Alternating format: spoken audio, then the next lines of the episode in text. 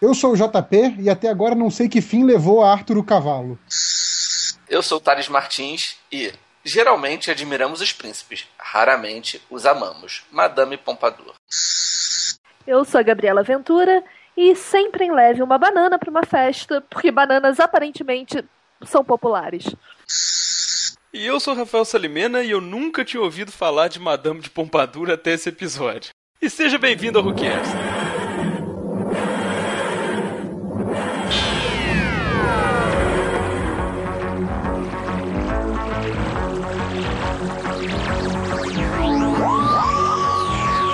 Estamos aqui mais uma vez, nós três reunidos com a quarta quenciana, Gabriela Ventura. Seja bem-vinda mais uma vez. Ah, obrigada, é um prazer. Aliás, não, é a primeira vez que a Gabriela participa do Who Cares. Do, do, do podcast, podcast, é. sim, sim. Que já tinha gravado Confidential com a gente, faz as nossas críticas, mas é a primeira vez aqui no Who. Seja muito bem-vindo, volte sempre. Estamos aqui mais uma vez para falar de um episódio do Moffat, né? Sim, Sim, belo episódio. é o episódio da temporada que ganhou o prêmio, né, inclusive. Eu gosto muito desse episódio, cara, que esse eu realmente sinto o Moffat nele, sabe? Já Dá muito pra você ver o que que a série viria a ser no futuro através desse aí, que, que não rola comigo quando eu vejo o Empty Child lá da, lá da primeira temporada. Não, e inclusive quando a gente, como a gente já tá na altura de ver a, a oitava agora, né, como esse, esse episódio reverbera na oitava, né? Cara, é incrível, tem uns detalhezinhos que eu jamais ia lembrar Sim, desse episódio que conversa lá na frente. exato. Sim, ou bem ou mal, a impressão é que dá é de que o Moffat tem muito claro, e muito antes de ser o showrunner, ah, o que que ele acha que é a personalidade do doutor e o que que ele pensa em colocar no doutor ou nos elementos que compõem o doutor daqui pra frente. É muito claro em 45 minutos como é que esse negócio vai se expandir pra quinta, sexta, sétima e oitava temporadas. É, é bizarro. Eu acho que o Moffat deve ser um daqueles caras que deve ter um quarto escondido, cheio de coisa pregada na parede com as linhas ligando uma na outra, sabe? Sim. Faz sentido. Ele lembra um pouco Grant Morrison, cara, na psicopatia pra escrever história. Ele pega detalhes, es- coisas muito antigas que ninguém mais lembra, sai costurando tudo. Ele é bizarro nisso. Bom, então esse episódio acho que a gente vai ter bastante coisa pra falar. Então vamos discutir aí o The Girl in the Fireplace, né? Que a gente não falou o nome do episódio até agora. Que é o 2-4 Importante. da segunda temporada. Exatamente. Vamos falar do Girl in the Fireplace então.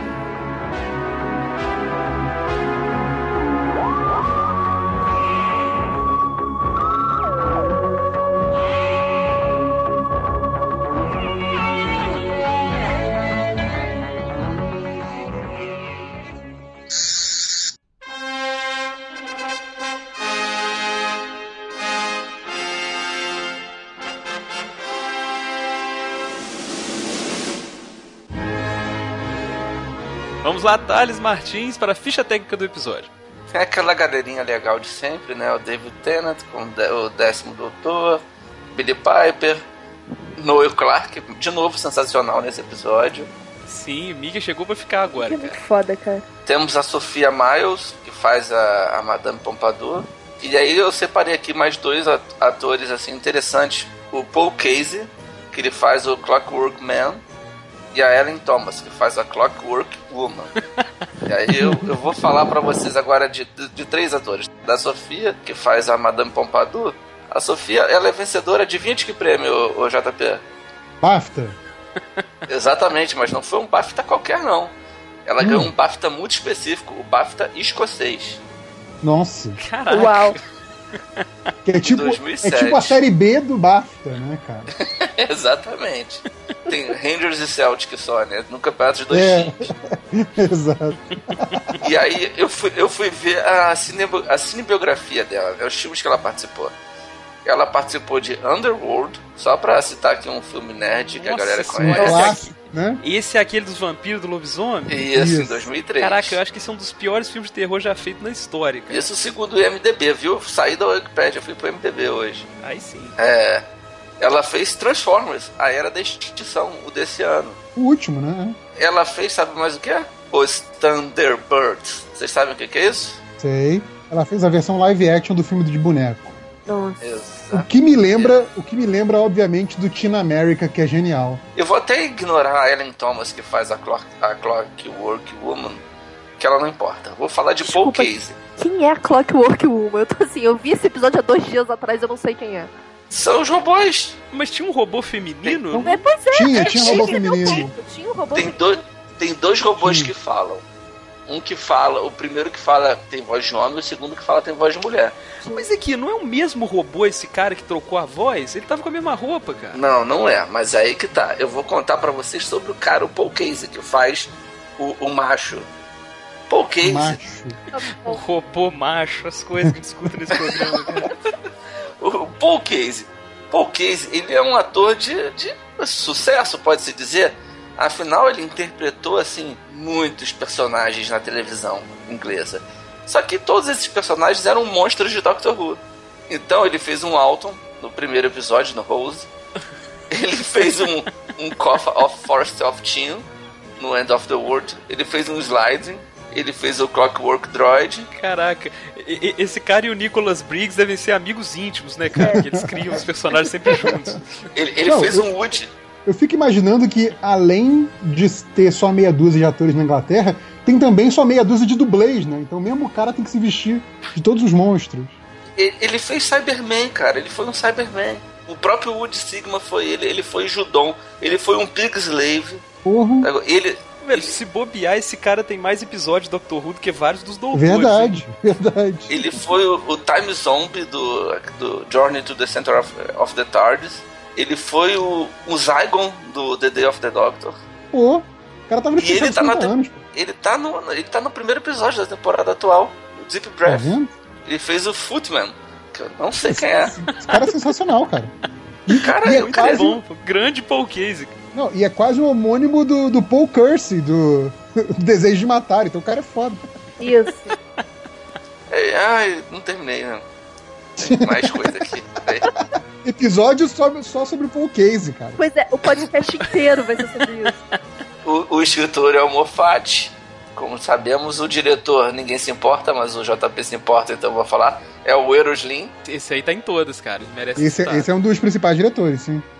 O episódio teve 45 minutos, foi exibido originalmente no dia 6 de maio e foi assistido por 7,9 milhões de pessoas na estreia.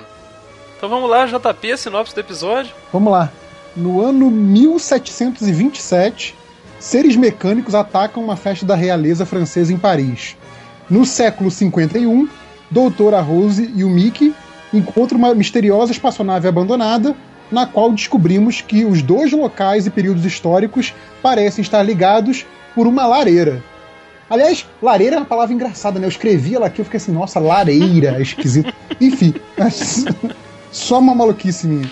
Mas segue daí. Não, cara, eu te entendo. Tem várias palavras que eu escrevo aqui, depois eu fico pensando se tá certo ou não. Eu, eu escrevo no Google pra ver se é daquele jeito mesmo. Nossa, isso eu faço muito. Aquela coisa, né? Sou carioca, lareira não é algo que tá no meu vocabulário cotidiano. Assim.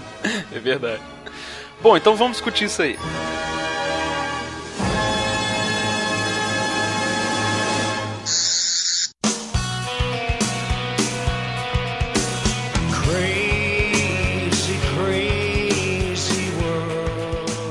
Aquela cenazinha pré-créditos, né? O episódio começa com o Palácio de Versalhes sendo atacado. A amante do Luís XV está diante da lareira esperando, segundo ela, o único homem que ela amou além do rei. E ela diz que esse homem está vindo para Versalhes. Ela manda o rei voltar para a rainha dele lá, se ajoelha na frente da lareira e começa a chamar, obviamente, o doutor. Essa cena, principalmente a coisa toda do da ambientação tal, né? Lembra mais a série anterior do Davis, né? Que era o Casanova, do que Doctor Who, né? Então, assim, tipo. A- eu fiquei imaginando de repente os ingleses começando a ver a, a- o episódio e falando assim: ih, será que hoje não tem Doctor Who? Vamos botar reprise de Casanova, alguma coisa assim, né? Mas não, era do Doctor Who mesmo. Cara. Talvez isso tenha sido até intencional. É, a galera pode, deve ter usado as roupas, né? Cenário e figurino, tudo reaproveitado é. com certeza, assim. É Porque são caros aqueles vestidos, bordados, etc. Aquela parada é cara, gente. Ah, Você falou de vestido, uma das coisas que eu vi na trivia, essa coisa de reaproveitamento, é que o vestido que, que ela usa lá no baile de Versalhes, tá aqui, já tinha sido usado pela Helen Mirren no filme The Madness of King George. Então, Sim, as, as realmente, loucuras do Rei Jorge, um as clássico. loucuras do Rei Jorge, pois é. O, o vestido ficou lá no Ficou lá no- no- nos estúdios da BBC até usarem de novo. É muita naftalina nos armários da BBC, né, cara? Impressionante. Eles reaproveitam cada coisa bizarra. Assim. Ou não, né? Não deve nem ter aquele cheiro de guardado, né? Que as roupas estão sempre sendo usadas por outras produções. Essas porra de época que eles fazem direto, né? Então, depois do, da abertura, né, a gente vê que nós estamos 3 mil anos no futuro e a gente encontra o Dr. Ambrose e o Mickey saindo da tarde de dentro de uma espaçonave. Aí o Mickey tá todo empolgado, né, que é a primeira vez dele. Cara, ele, Caraca, Mickey muito feliz de espacial." estar no espaço, né? Muito bom. Sim, é muito bom. Aí eles sentem um cheiro de... É um cheiro de queimado, né, que eles Um sentem. cheiro de assado, cara. É pior. É carne assada. Carne nojento, assada, né? tipo carne assada da vovó, saca? Pode crer. E uma porta se abre e eles veem um cômodo que uma das paredes é uma lareira francesa do século XVIII, né? O doutor cheio de conhecimentos, né? Ele fala, não, isso aqui é da França, século XVIII e tal. E aí ele se ajoelha pra olhar melhor e vê que do outro lado da lareira tem uma garota e um outro cômodo inteiro, né? Apesar de quando eles olham pra janela, só vê o espaço dali pra frente. Então o doutor pergunta que ano é aquele, ela responde 1727, né? E o, o doutor fala, é um ano bom, mas agosto. Ele fala que agosto teve uma coisa. Eu fui procurar saber por que aconteceu em agosto de 1727. Aí, cara, na França não aconteceu absolutamente nada. Teve uma Maravilha. colheita ruim, mas não é nada digno de nota. Porque eu já vi que outros fãs de Doctor Who fizeram essa pesquisa. Nossa! Os dois ramos da casa de Bourbon se reconciliaram, ou seja, né, uma coisa boa. Né? E nasceram as irmãs gêmeas do rei Luís XV, Luís e Henrietta. De repente, essas mulheres aí eram o capeta, né? Né? Então, não sei. Sei lá. Eram Zygons. O que eu achei engraçado dessa parte é que a garota é muito Rose, né, cara? Ela não questiona se tem nada de estranho Não, acontecendo, é. né? Ainda mais que ele fala que ele é o inspetor de lareira, né? Não, cara. Mas as crianças dessa série, no geral, são muito de boa com tudo, assim. Tipo, vide a Amy no primeiro episódio da quinta temporada. Cai São meio, fáceis, né? Essas meninas inglesas, né? cai meio naquela lorota de que a personalidade do doutor emana confiança, sabe? E eu agradeço a produção da série profundamente por isso, cara, que a gente não tem aquela coisa da criança chata, né, cara? Sim. Aquela criança que fica chorando, que fica. As, as crianças de Doctor Who são ótimas, eu nunca vi uma criança irritante na série. Tirando, Ah, tirando já- aquele do episódio da primeira temporada, né? Ah, é, o menino do Mommy, tem razão, cara. Retiro o que eu disse. Mas acho que foi uma vez só, pelo menos. Aí a gente descobre, cara, que a Tardes traduz os idiomas locais também, né? Que o Mickey fica bolado, porra, como é que a menina tá na França e tá falando inglês e tal. E aí, cara, eu lembrei que eu tô assistindo a série clássica agora, né? E eu assisti agora há pouco o episódio da Revolução Francesa, né? Hum. Aquele que aparece o Robespierre e tal, e os franceses todos falando inglês com desenvoltura terrível, assim. Eu falei, caraca, não é possível. É, então, mas aí quando o doutor fala antes pra Rose, que é um tradutor universal, né? Você caiu naquela, naquele mesmo pensamento do Mickey, né? Que ele fala, pô, mas até francês, cara, universal. É, a gente acha que são as línguas só de alienígena, mas não, né? As nossas também. Exato. Deu uma de Mickey você. Eu, E ele vai pro quarto da garota. E nessa hora eu fiquei muito bolado. Que eu falei, caraca, a garota deitou e dormiu em 5 segundos, né, cara? tipo assim. Só que ela acorda lá, se assusta, né? Ele fala, não, calma, eu sou o homem da lareira, você acabou de me ver. Aí ela explica que aquilo aconteceu meses atrás, né? Uhum. E aí ele fica boladão quando ele vê que tem um relógio quebrado no quarto, né? A menina pergunta, pô, o que que tá rolando e tal? E ele fala, pô, se o relógio tá quebrado, que tic-tac é esse, né? Daí a gente começa a pensar se a gente tá realmente sozinho e ele vai pra debaixo da cama, né, Mais cara? Esse mofagem não dá um ponto sem nó, né? Moffat sendo super babaca, assim. Vamos colocar medo na criança na hora de dormir. Acabou o Dr. Who, criança isso- vai pra cama. Não, nisso ele é realmente especialista, assim, no, no primeiro episódio lá dele, né, você tem aquela coisa do deixar a galera com medo de uma criancinha que aparentemente é inofensiva, só tá usando uma máscara de gás, e nesse tenta deixar as crianças com medo de tic-tac, né, Tic-tac, Tipo, né? é, é muito babaca, É. né, E de coisas com que medo se de ter escondem alguma embaixo coisa da sua cama. embaixo da É, cama. e isso. aí é, é mais um eco que ele faz aí com a temporada recente, né, que isso é bem legal também, É, é que é o, com outro é o- é o episódio. primeiro eco, né? Esse é o primeiro eco com a temporada recente, né? É, o final do episódio faz eco com o primeiro da nova temporada. Sim. Mas isso aí é o com, com o Listen, né? Que é o É, quinto, exato. né? Quinto, não, Isso. quarto. Isso. E, pô, é muito bacana isso, né? Que ele mostra que o doutor já tinha essa pulga atrás da orelha, né? Que é esse Uhum. medo meio infantil de, de escuro, de não estar sozinho no quarto, de alguém debaixo da cama, né? Desde essa época, desde esse doutor, né? O babaca deve meter a mão num saco, tirar um papelzinho e falar: Ah, vou fazer uma referência agora a esse episódio aqui, de não sei. Exato. E aí ele vai lá e pega as anotações e. Ah, o doutor tinha medo, então que medo era esse? Aí ele vai conta a historinha do medo. É, mas sempre funciona, né, cara? Não pode culpar o cara, né? Pô, eu fiquei maluco quando eu vi isso. Não, ele, ele é bom. É muito maneiro, assim, o nosso lado, pelo menos o meu lado nerd, fica. Acende um alerta máximo quando vê uma coisa assim. Quando eu vejo o nego xingando o Moffat, cara, eu fico parando pra pensar nas outras coisas que eu acompanho, outras séries, quadrinhos e tal. Eu não vejo alguém fazendo esse trabalho que ele faz, sabe? Uhum. Ele tendo esse cuidado. Pode ter uma equipe por trás dele pra fazer isso, sei lá, não tô falando que é o cara exclusivamente, mas pra mim Dr. Who se diferencia das outras coisas por isso aí. Cara, não é uma eu coisa tão difícil de fazer assim, Eu sabe? só vi duas séries que conseguiram fazer isso bem e eram séries de humor. Três, na verdade. Community, How I Met Your Mother fez bastante. É verdade. E o. Aquela outra que o Netflix fez a quarta temporada, que é boa pra caralho. Puxa, O Ah, Arrested Development. Development. Arrested Development. É, Essa faz muito. Sacou? Isso são três de humor e Doctor Who. Só que Doctor Who tem 50 anos. Sim, pois é, então os caras têm tem mais lixo pra revirar ainda. Bom, aí ele abaixa, ele vai pra debaixo da cama, né? E lá tem evidentemente uma coisa de peruca, né? Que o cara tá se mexendo. Você, você já vê que é uma pessoa que assusta ele e depois surge de pé atrás da garota, né? E o doutor diz pra ela não olhar pra trás, né? Ele fala boladão, mais uma vez, né? Ecoa no Listen lá. né? Ah, mais um eco, é. E aí a gente vê que é um cara de máscara de baile, né? Aquela máscara. de- Caralho, bicho. Eu, eu vou, eu vou falar aqui. Quando o bicho levanta e você só vê os pés do cara em pé e foi muito rápido, eu confesso que eu, eu bolei ali. Eu falei, caralho, esse bicho não é do bem, né? É do mal, essa porra. Esse é o cão.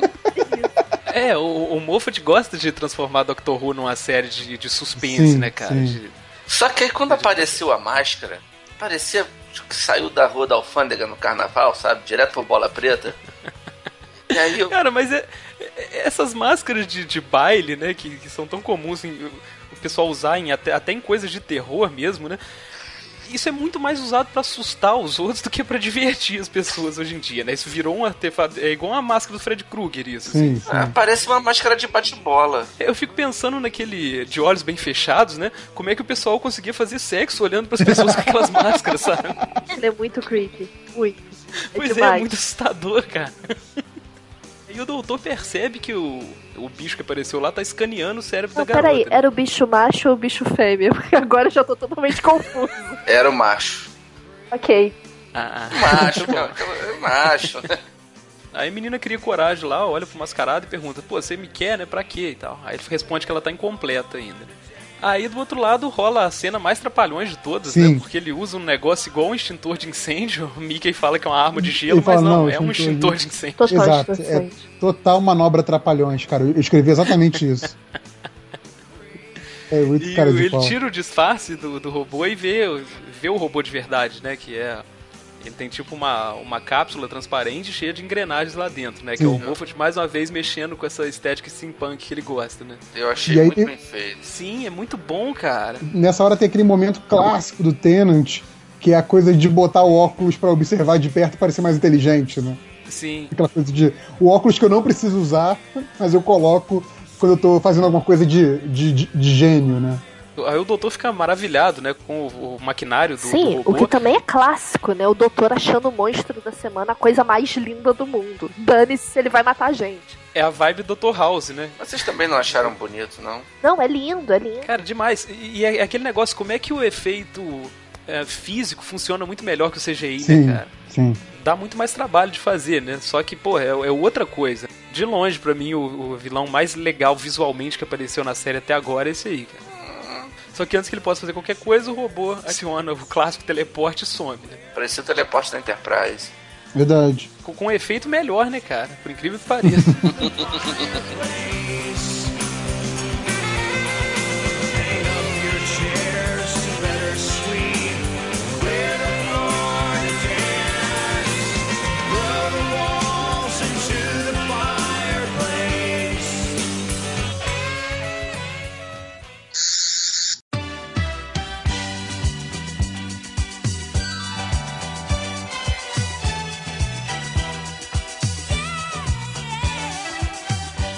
e aí o doutor vai atrás, né? Gira a parede de novo e manda a Rose e o Mickey não irem, né? Só que a primeira coisa, claro, que eles fazem é isso. Quando eles pegaram é, os extintores de incêndio, eles estavam brincando. A felicidade deles. Eles pareciam dois meninos soltos no playground com todos os brinquedos disponíveis só pra eles. sabe? E, e- e é engraçado que eu achei que tinha uma parada com. Teve um lance confuso em relação ao episódio anterior. A Rose terminou o episódio anterior puta porque o Mickey tava indo Exato. com eles. E exatamente. agora ela tava numa felicidade de estar com o amiguinho da escola. É, exatamente, eu achei isso muito esquisito também, que ela pareceu muito contrariada quando o Mickey pediu pra ir junto. A Né? sensação que eu tive é que o Moffat caga pra essa relação dela com o Doctor. Pra ele, por, por ele não tinha. De todo jeito, as gravações nunca são ah, em ordem, né? Então, bem ou mal, o Moffat ganhou ah, esse episódio pra escrever. Não, você vai escrever com o Mickey também. Ele falou, ok. Uhum. Então, ele não tá preocupado com a continuidade da coisa. Ele é só, tipo, o one shot do. É, é, era o que eu ia falar, porque assim, o, o cara recebeu a missão de fazer o episódio. As ligações, ó, ah não, você tem que fazer o, o doutor começar bancando nesse episódio. Esse tipo de coisa vai ser a, a- galera que cuida da continuidade da produção e o próprio showrunner, né? Que O showrunner, obviamente é ele verdade. aprova todos os roteiros, que vai ter que cuidar disso. Por exemplo, eu vi uma das coisas que eu tinha anotado aqui na trivia, que esse é um episódio que não menciona o Torchwood, né? Que é a palavra, né? A, a palavra pista dessa temporada É o Bad Wolf da vez, né? é o Bad Wolf da vez, né? E aí, quando perguntaram, pô, o Moffat falou em entrevista, ah, por que, que não menciona Torchwood nesse? Foi alguma coisa sua e tal? Ele falou, porque não pediram, sabe? Tipo, se falasse, ah, não, arranja um jeito de ter Torchwood escrito em algum lugar em Versalhes, ele arranjava, sabe?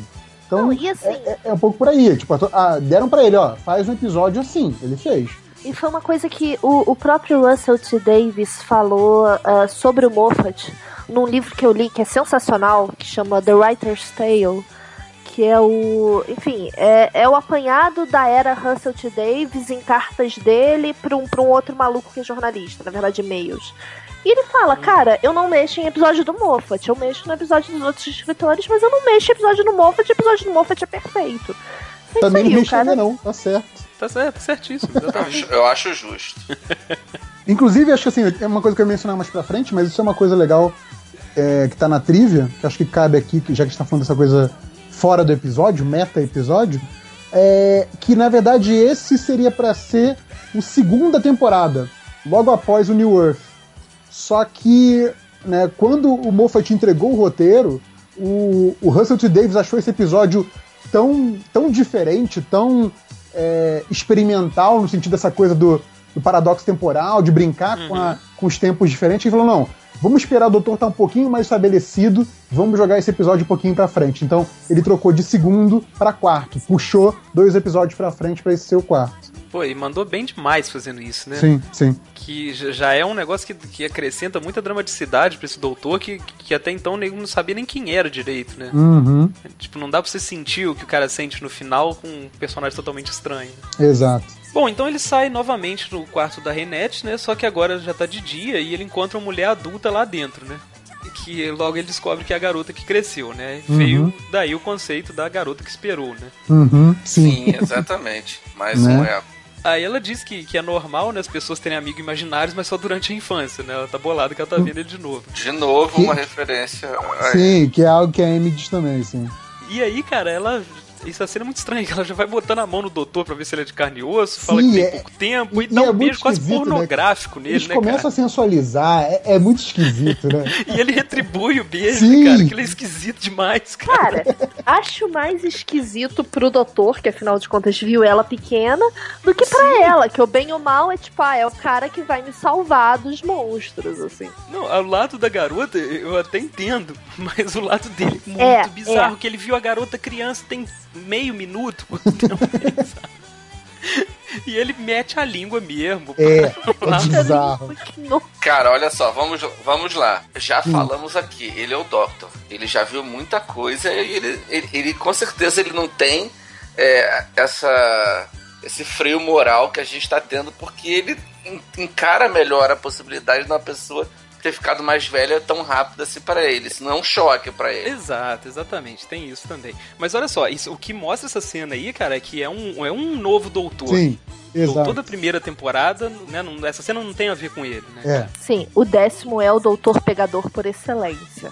Porque é. Sim, ele, ele é sexualizado, que, o- que o outro não era, né? O, o outro, qualquer demonstração que te tinha de, de alguma coisa que pudesse levar a isso, ele fazia aquele. É, né, é, virava a cara, né? Ou seja, nessa cena, exatamente nesse momento, começa a estragação em relação à fã, que você vai precisar ter um esporro no primeiro episódio da oitava pra consertar, né? É, mas quem é que criou isso? O próprio. Então, não, mas não, é- não, sim, exatamente. Quer dizer, a série, a série joga pra um lado que não sabia que ia ganhar tamanha proporção do Dr. Galanteador até o momento que a série tem que pisar no freio com isso, que tava foda. Não, e, e o Moffat gosta desse negócio de dançar, né? Todo episódio dele, vão dançar, vão, vão. Sim, falar teve isso. isso também. Ele chamou ela pra dançar. Ela, ela chamou ele pra dançar, então. Já, já sabe o que aconteceu. né? Pelo menos ela já tinha crescido, né? Quando fez a proposta. Exato. Não, e aqui, Mas, ó. vendo mas ela era novinha ali também, né? Eu acho que ela tinha ali 18 anos, não era isso? É, cara, a maquiagem de idade nesse episódio é um mistério total, Total, ela não envelhece, assim. É, não. Total. A mulher vai, do, pelo menos botaram a criança Ah. ali, né? Que eu achei Ela- com 7 anos ia Não, ser a mesma ela, atriz tem, também. ela tem algum parentesco com a, com a Jack, lembra que a gente falou da Jack no episódio Sim, do sim. Padre Zé? Tipo, não muda. Pode passar 20 anos, a pessoa não muda. Não, e o, o rei também fez um belo trabalho, né, cara? Que o cara passou 30 anos. Não, rola uma peruca envelhecida no final. E sobre o beijo tem mais uma coisa. O doutor fala, pra, explica pra eles lá, pra Rose e pro Mickey, é a França, né? É. França é outro universo. Cara, a visão que, que os ingleses têm da França é um negócio muito assustador, porque veja, tipo, eles vão comentar que, ah não, a amante e a mulher se davam super bem, as duas são super parceiras, e, tipo, bacanão generalizado. Não, e o pior é que, tipo assim, o pessoal fala da França como se fosse, né, uma terra de prazeres. Não, chega lá um povo com a cara amarrada, um povo sem educação. Pode crer. Se não tomar banho. é, Não, pois é, E fedido, que quando cara, ficou nossa. puto com o governo, mandou pra guilhotina, assim, tipo, não é um povo É, muito não. simpático, né? Então, depois do beijo, o doutor ouve alguém chamar ela de Mademoiselle Poisson, né? Que é Uhum. o sobrenome. Ele liga os pontinhos e descobre que é a Madame de Pompadour, né? Aí ele fica todo feliz que beijou ela, né? Nessa hora eu fiquei assim, pô, o doutor só pelo nome descobriu que é a Madame de Pompadour. Eu, eu que sou inculto, eu nem sabia quem ela era quando eu vi esse episódio pela primeira vez. Também, como eu já falei. Depo- depois disso, já, já viajei, já vi quadros retratando ela, etc e tal, mas quando vi esse episódio pela primeira vez, não, sabia, não fazia ideia de quem era essa guria, cara. Não, e, e o, do- o doutor, ele tá tão lelesque, cara, que ele não é não só pegador, mas ele é o cara que tira a onda porque pegou Sim, ainda. verdade. Não demorou nem 10 segundos pra tirar a onda. ele volta pra nave, vê que a Rose e o Mickey não estão lá, começa a xingar que eles sumiram, né? Uhum. E ele fala, pô, pode ter entrado qualquer coisa nessa nave e tal, não tem ninguém tomando conta. É. E aí vê aquela cena David Lynch, né, cara? Tem um cavalo branco dentro da nave. Essa cena é sensacional, cara. Genial.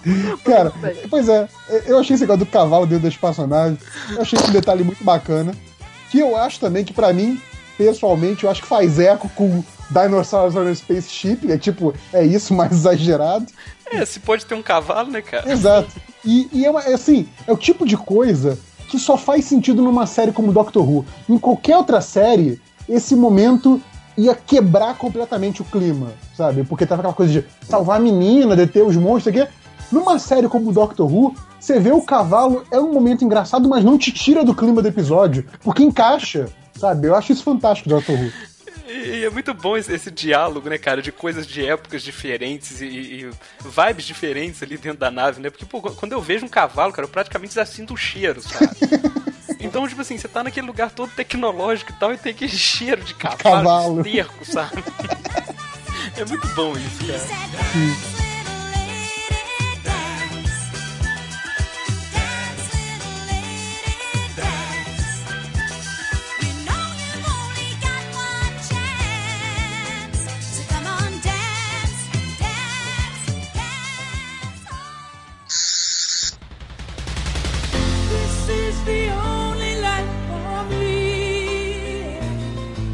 Quando o doutor tá falando da, da Madame de Pompadour, né?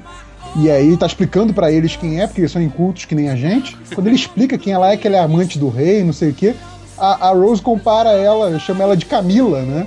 Que é comparando com, a, com a. Camila Parker Bowles, né? Que era amante do, do Charles é, na época da, da Diana e depois casou com Exato, ele. né? exatamente. E enquanto isso, a Rose e o Mickey estão explorando a nave, né? Eles descobrem as geringonças bizarras lá, né? Que tem uma câmera de segurança que tem um olho de verdade e tem um coração ligado a um monte de cabo.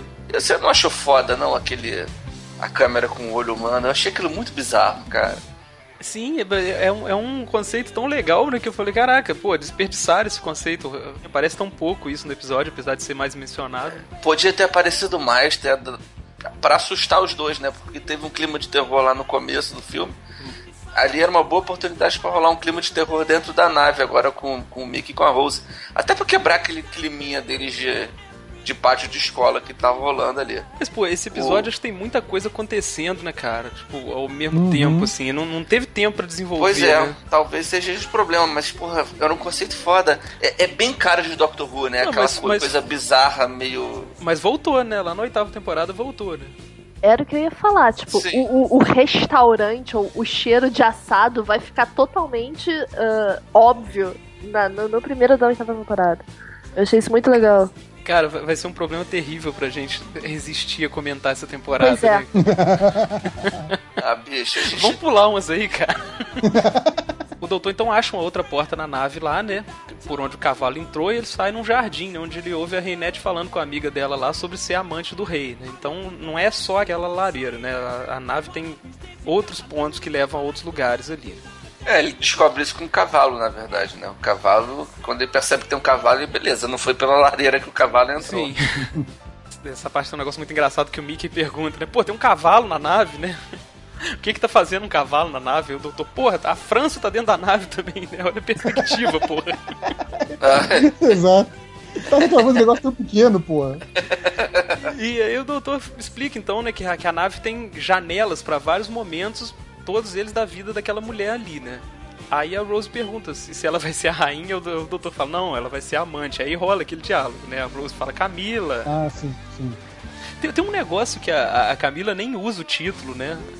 Ela, eu acho que ela usa o. Ela se chama de condessa de não sei onde, uma É coisa duquesa É, de alguma ela, ela é, coisa. du- ela é duquesa de algum lugar. assim, porque não pode roubar o título da Diana, senão jamais iam aceitar, né? Não, mas o Charles também renunciou, não renunciou? Bom, tá- não entendo nada de monarquia britânica. Não, né? nem eu.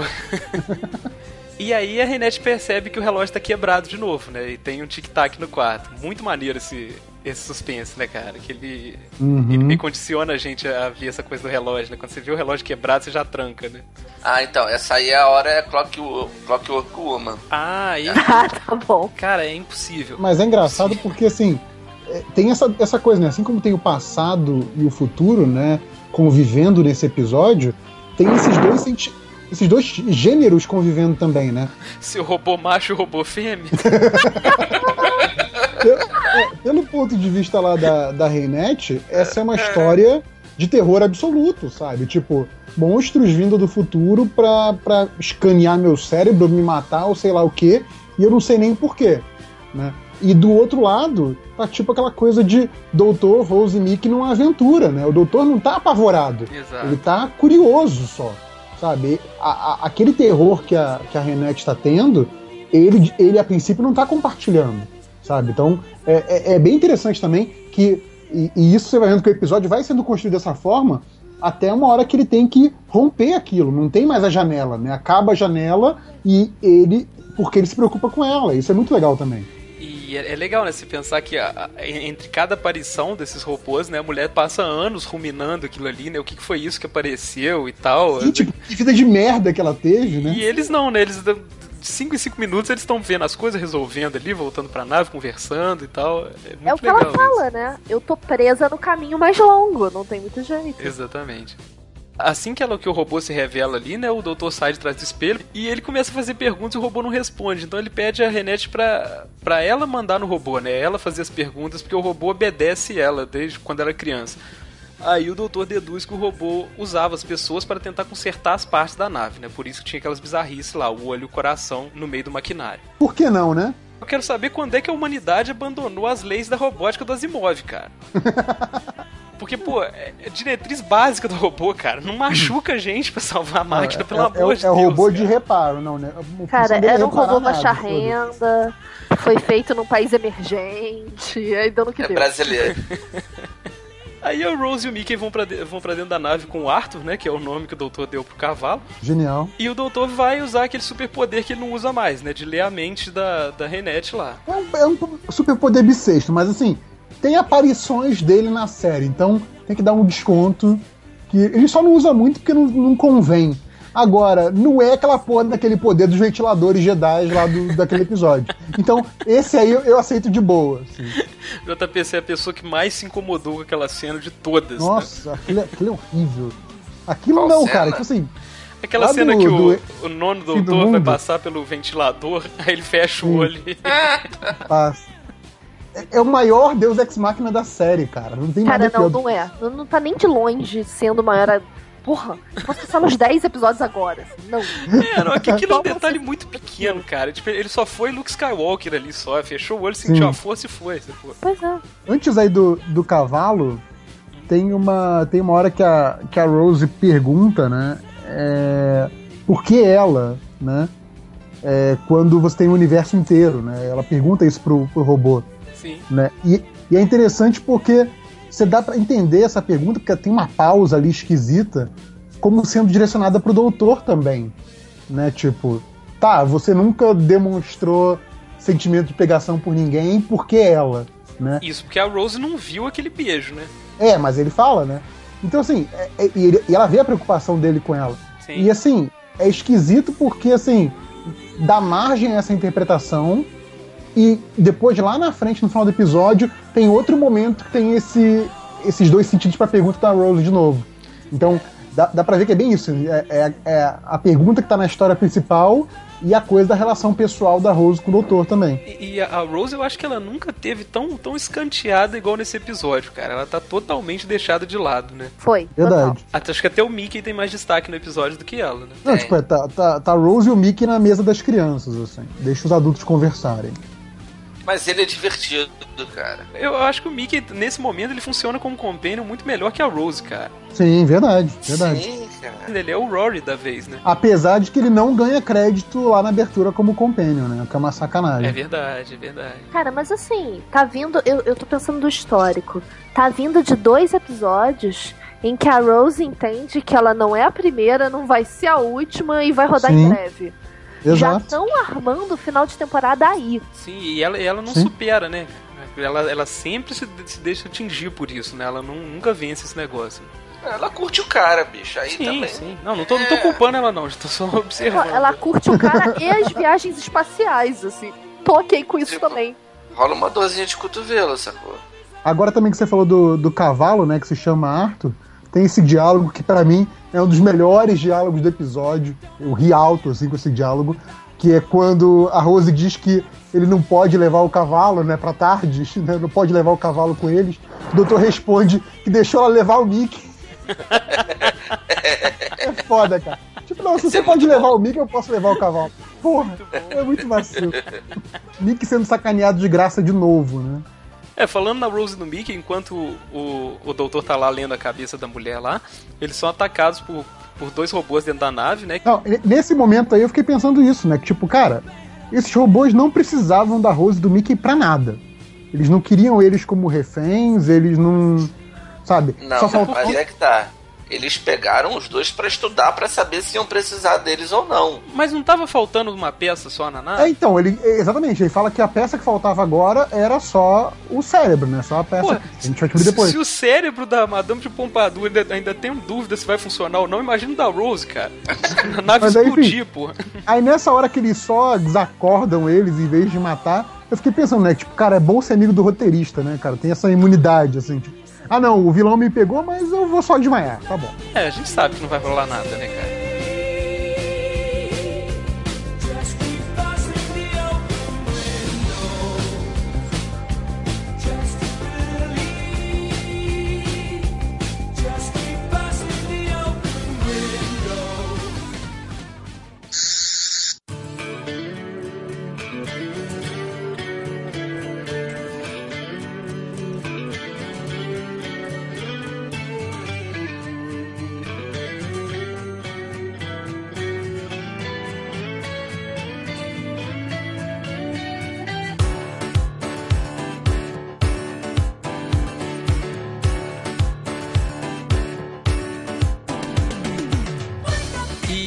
Lendo a mente da, da Renette lá, ele começa com aquela história, né? Pô, se tiver alguma coisa que você não quer que eu saiba, você pode esconder, né? Pode fechar essa porta e tal.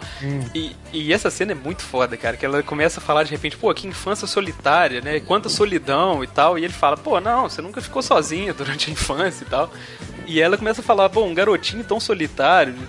Aí o doutor fica boladaço, né, cara? Ele viu que ela inverteu, né, a inspeção ali. E é impressionante, né? Porque dá a impressão que assim, que esse e o Listen é quase um episódio duplo, né? Exatamente. Sim. É impressionante. São episódios irmãos, né?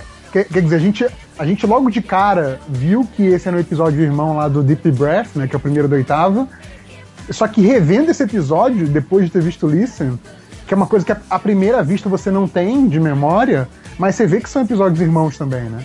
É, é bem interessante. E outra coisa que eu achei legal é que nessa hora que, que eles ficam falando da. Ele fala de fechar portas, né? É, isso é muito legal também. Como esse episódio é, usa o tempo todo essa metáfora das portas e das janelas, né? Isso fica sendo repetido a exaustão no episódio. Exato. Isso é muito legal também. E aí nessa parte que ela pede pro doutor dançar com ela, né?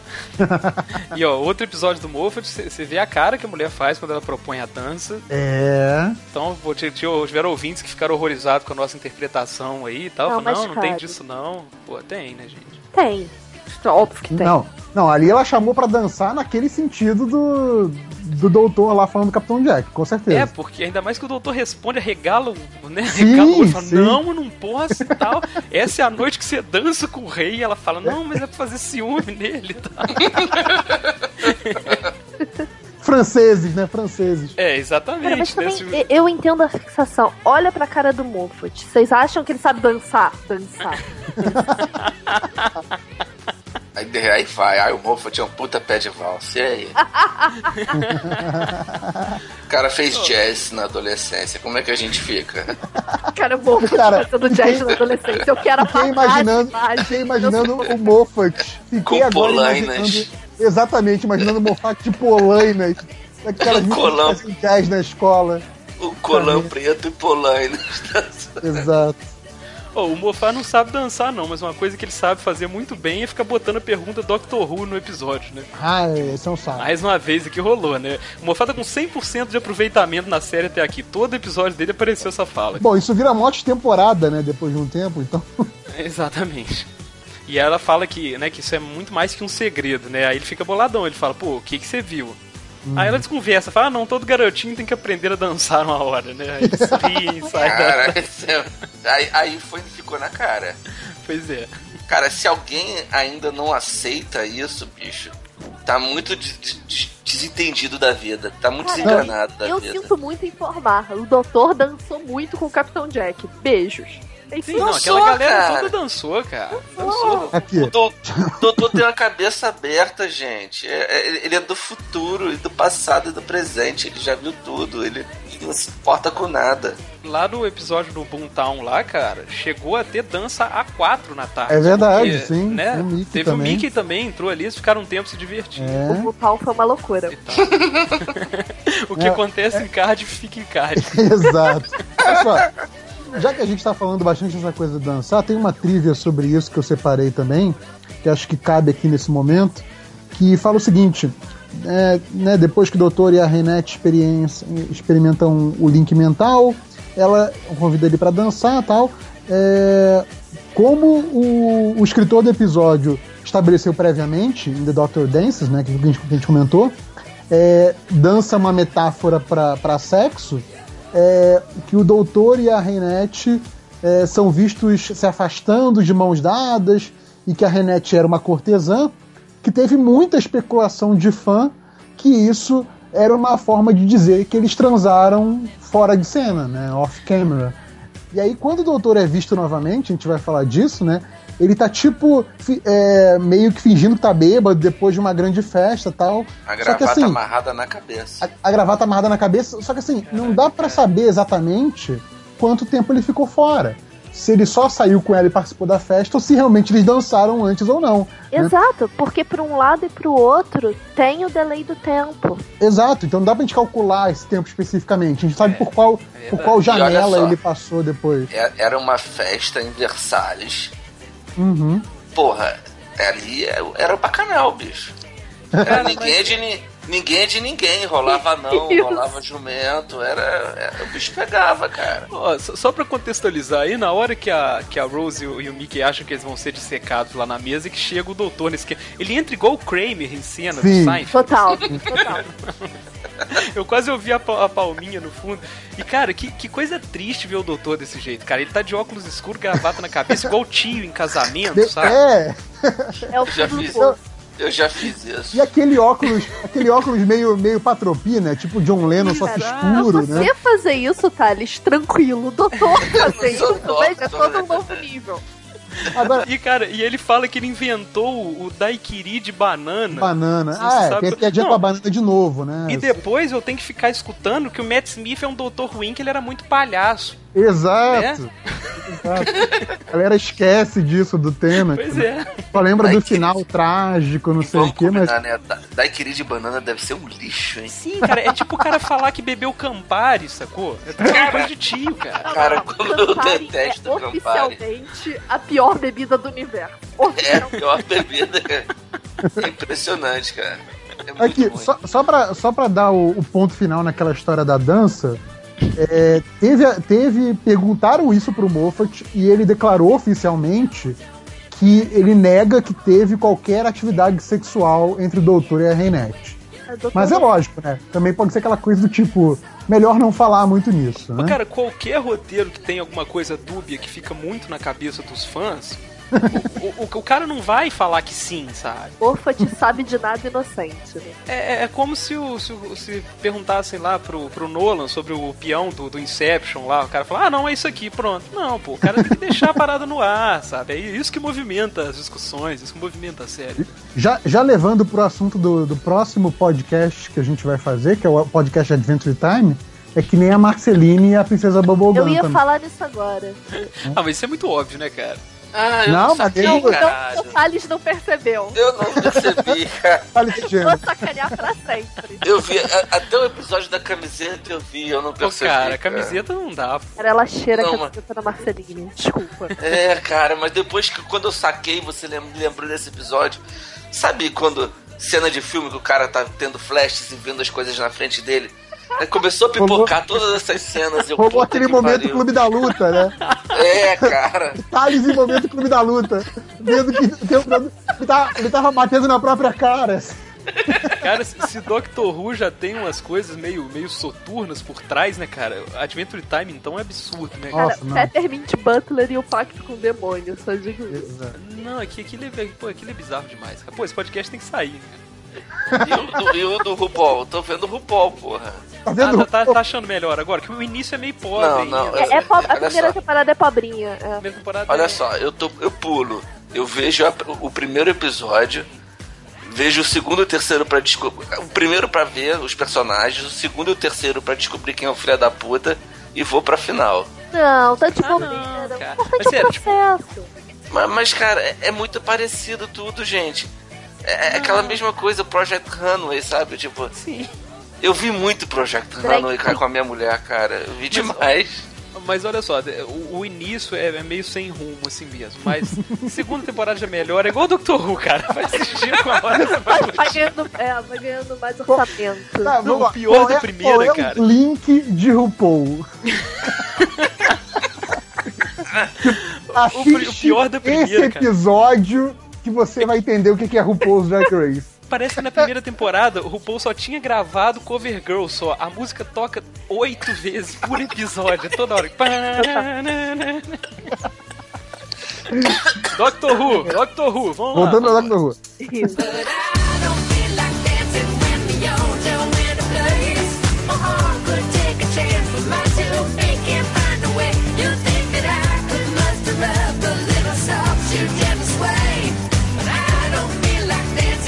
listen.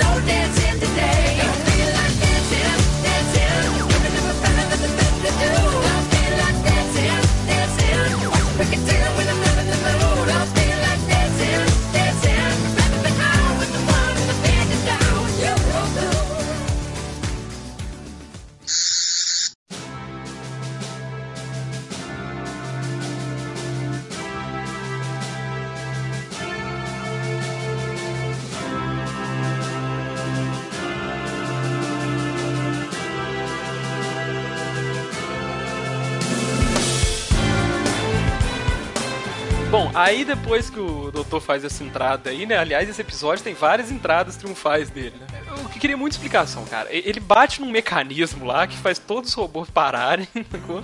É. E ele, ele segue pra desligar todos os comandos da nave. Só que eles não conseguem fechar as janelas temporais porque, segundo o doutor, tinha uma sobreposição. Porque tinha um robô que tava do lado de lá ainda. Aí de repente o robô volta, joga o vinho nele, parece que faz um xixizinho ali, sabe? Joga o É, exatamente. vinho no pé dele. E aí de repente bate no negócio de novo e liga todos os robôs, cara. Que, que mecanismo é aquele que tem controle de todos os robôs, cara? Olha só. Sei lá, assim cara. como acontece em Listen, tem um, um robô-chefe. Quando o robô-chefe apaga, todos os outros apagam. O que a não, mas gente ele viu bate na... numa, numa alavanca pros outros Ele, ele caírem. virou lá, ah, então tem um botão de desligar, porra. No, no Lisa não, no Deep Breath, né? É, no Deep Breath, desculpa. Então por que que não controlaram essa porra dessa alavanca, cara? Que ia resolver tudo, sacou? O nego só usa ele nesse ponto aí pronto, sabe? É. Aí a Rose então vai falar com a Renette, né? Primeira coisa, por que, que o doutor mandou ela, ao invés de ele mesmo? É, foi esquisito. Eu Cara, não porque entendi, o não. doutor tava Entendi ajeitando os coisa. Paranauê pra chegar na janela certa. É, Isso. E ele queria a confrontação da Rose com, com a- Pois é, exatamente. Minha teoria é essa daí. Ele queria ver o que, que ia dar ali, né? E o Mickey surge pra, pra avisar que eles acharam a janela certa também, né? E nisso a Rainette ouve ele falando, vai atrás dele e entra na nave. Essa cena é legal. é, que ela entra na nave que tem janelas pra vida dela, né? Que é um momento meio quero ser John Malkovich, né? Tipo, Exato. É, bom. eu, eu tô dentro é, de um trip negócio que... definitiva, né? É, eu tô dentro de um negócio que mostra a minha vida pros outros. Como assim, né? É, e ela se ouve falando, né? Que tem. Sim, Inventa desculpa. Não, o doutor É. botou aqui um É um show de, é, um- é quase um show de Truman também, né? cara? verdade. sim. É, é da infância dela até o fim da vida.